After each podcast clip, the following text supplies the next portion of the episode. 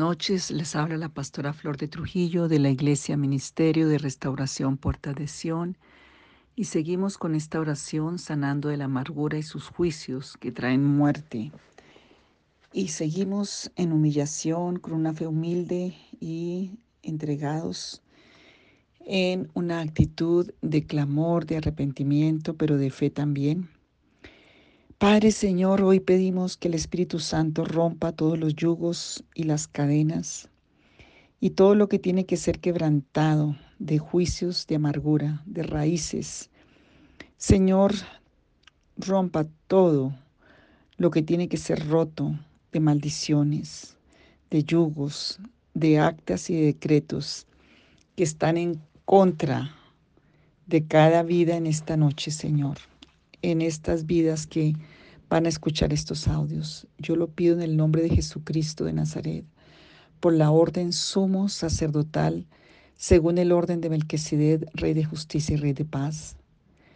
Señor Jesús, hoy pedimos que tú rompas también toda ligadura del alma, todo lo que esté atado, ligado a lugares, a actos, a ceremonias malignas, a personas ajenas y extrañas, a cualquier derecho por el cual el enemigo puede entrar maldiciones o que pueden entrar demonios y pueden ser una de las razones por las que personas están estancados. Dile, Señor, si por esa causa estoy estancado. Hay muchas formas que se puede haber ligado el alma.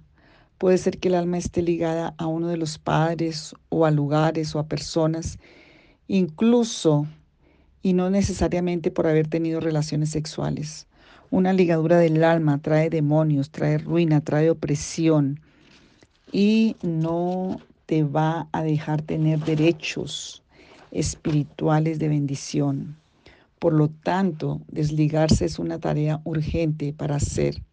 Incluso muchas personas quedan ligadas a iglesias, a pastores, a profetas falsos, a sectas y por esos pactos dejan ligaduras en el alma.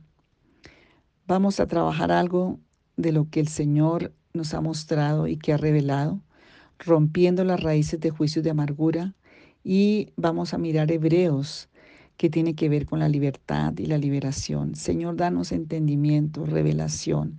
Ministranos por tu Santo Espíritu. Si tú no nos enseñas, reargulles, muestras, revelas, edificas, nosotros no podemos.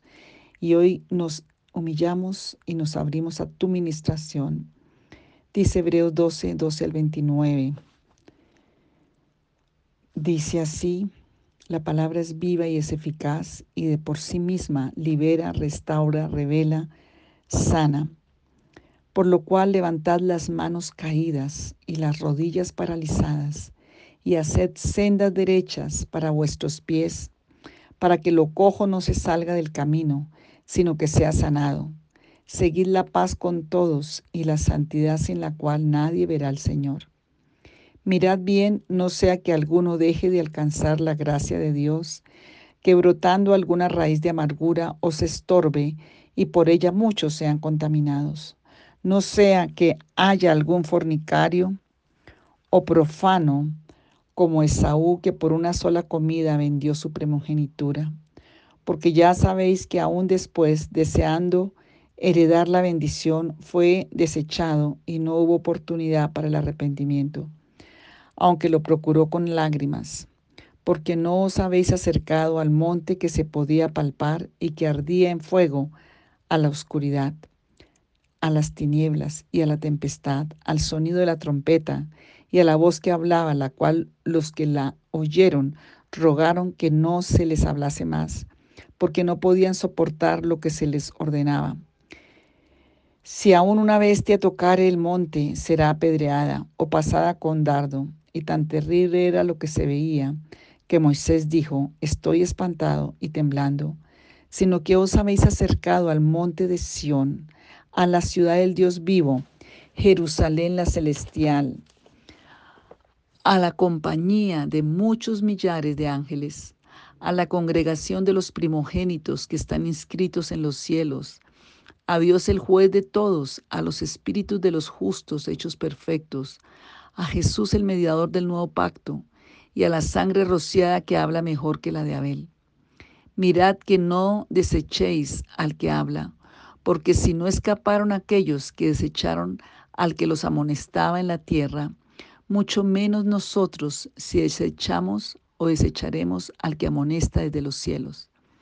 La voz del cual conmovió entonces la tierra, pero ahora ha conmovido diciendo, aún una vez y conmoveré no solamente la tierra, sino también el cielo.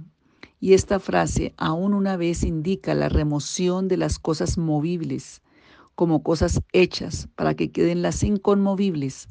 Así que es recibiendo nosotros un reino inconmovible, tengamos gratitud y mediante ella sirvamos a Dios, agradándole con temor y reverencia, porque nuestro Dios es fuego consumidor. Muchos creyentes no salen de esta condición de caídos o problema o probablemente están así. Muchos han estado así en el área sentimental al tener un esposo, una esposa o un trabajo o en la salud.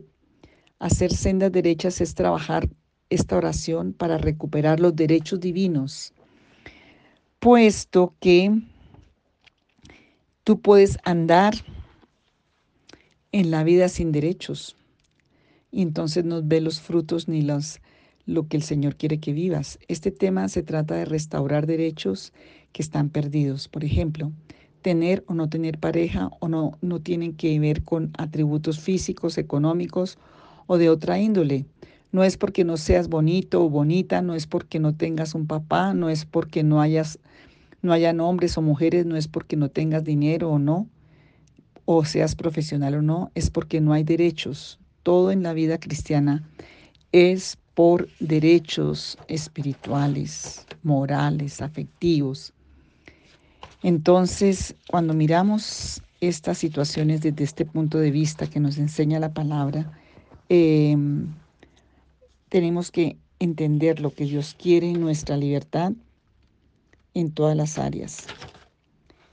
Estas oraciones están direccionadas a que miremos dónde está el problema, y pidamos al Espíritu Santo su revelación. Primero la limpieza de nuestros sentidos para entender la revelación, la limpieza de nuestro corazón, una convicción de arrepentimiento, una convicción de la verdad y del consuelo de Dios. Si tú estás ligado o ligada en el alma, tú no, tú no tienes ningún derecho de esposo o esposa.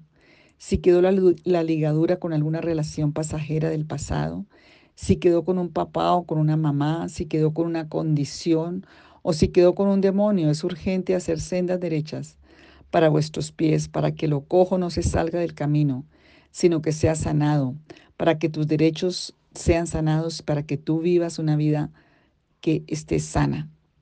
Dice la palabra, seguid la paz con todos y la santidad en la cual nadie verá al Señor. Mirad bien no sea que alguno deje de alcanzar la gracia de Dios, que brotando alguna raíz de amargura os estorbe y por ella muchos sean contaminados.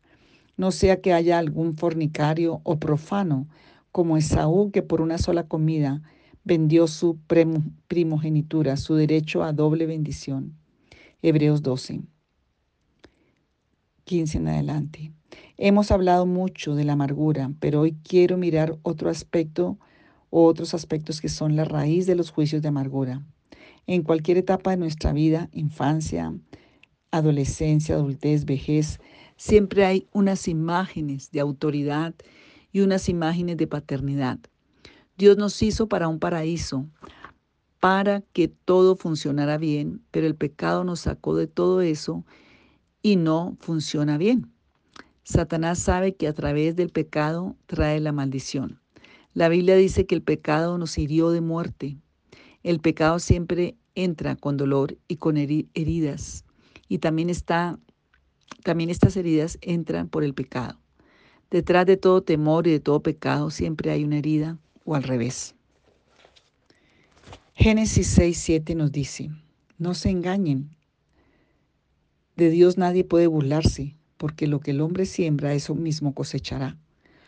Cosechamos lo que sembramos. El tema de raíz de juicio se trata de esas heridas producidas por autoridades y que sembraron en ti juicios. Oseas 8:7 dice que las semillas se multiplican. Por cuanto sembraron viento, cosecharon huracán. carecen de tallo y espiga para elaborar harina, y si los tuvieran, los extraños lo devorarían. Eso está en Gálatas 6, 7. Mateo 7, 1 al 5 dice, no juzguéis para que no seáis juzgados, porque con el juicio con que juzgáis seréis juzgados, y con la medida con que medís os será medido. ¿Y por qué mirar la paja que está en el ojo de tu hermano y no echas de ver la viga que está en tu propio ojo? ¿O cómo dirás a tu hermano, déjame sacar la paja de tu ojo y aquí la viga en el ojo tuyo? Hipócrita, saca primero la viga de tu propio ojo y entonces verás bien para sacar la paja del ojo de tu hermano. De manera que debemos seguir unos pasos para sanar de los juicios de amargura. Primero, toma nota de esto que es tan importante si quieres realmente ver el fruto en tu vida. Primero, pedir perdón por guardar resentimiento. Y si has hecho un mecanismo de defensa que dice, no, todo está bien, yo no guardo resentimiento, no, yo soy muy espiritual, no, yo soy cristiana, pídele al Espíritu Santo que te muestre. Segundo, perdona a esas personas, dejarlas en libertad. Perdonar a esas personas, perdón, es dejarlas en libertad. Por ejemplo, a tu mamá o a las figuras de autoridad, tu papá, es espiritualmente darles libertad. Tercero, quitar el juicio que se puso sobre esa figura de autoridad, sobre ese hombre, sobre esa profesora, sobre esa madre, sobre ese pastor o sobre ese sacerdote, incluso cuando fueron abusadas sobre esos, esas personas que abusaron, porque se dañó tu derecho, tu dignidad. cuarto, quitar, el tercero era quitar el juicio que se puso sobre esas figuras. Cuarto, quebrantar esa maldición que está sobre tu vida por esos eh, juicios de amargura inconscientes. Aun cuando decimos palabras, esas quedan escritas. Quebranta la maldición por juicios. Santiago 1.15 dice, entonces las concupiscencias después de que ha concebido da a luz el pecado, y el pecado siendo consumado da a luz la muerte. 5. Pedir al Señor que quebrante los juicios que te pusieron porque seguramente reaccionas mal por esos juicios. Los papás injustos o esos hombres injustos te pusieron juicios. ¿Dónde empezó el juicio de amargura? Desde la infancia. Entonces, ¿qué pasa cuando tenemos juicios de amargura? Entra un espíritu de engaño en nosotros e inconscientemente hacemos muchas cosas que influyen en otros. Ponemos barreras inconscientes, tratamos de controlar, tratamos de hacer una cantidad de cosas que hacen que las personas reaccionen con la amargura que yo estoy sembrando inconscientemente en un poco es un poco de psicología espiritual. ¿Estás identificado o estás mirando que tienes raíces de amargura, de juicios de amargura? Piensa qué sentencias hay, qué juicios están ahí, porque eso te ha alcanzado. ¿Qué cosas, les has, ¿Qué cosas les han alcanzado en sus vidas por estas causas? La palabra de Dios en Oseas 8:7 dice, porque sembraron viento y torbellino, segarán, no tendrán mies, ni su espiga hará harina, ni la y si la hicieren, extraño la comerán. Gálatas 6:7, no os engañéis, Dios no puede ser burlado, pues todo lo que el hombre siembra, eso también sega. Sembrará, eso también segará. Proverbios 16, 7 dice que cuando los caminos del hombre son agradables a Jehová, aun a sus enemigos hace estar en paz con él. ¿Tiene un derecho de raíz ahí? Cuando hay juicios que nosotros mismos hacemos. Cuando tienes un derecho de raíz de amargura, de juicio de amargura, eso está ahí. Proverbios 18, 20 y 21 dice, del fruto de la boca, la boca da fruto para vida o para muerte. Del fruto de la boca del hombre se llenará su vientre, se saciará del producto de sus labios.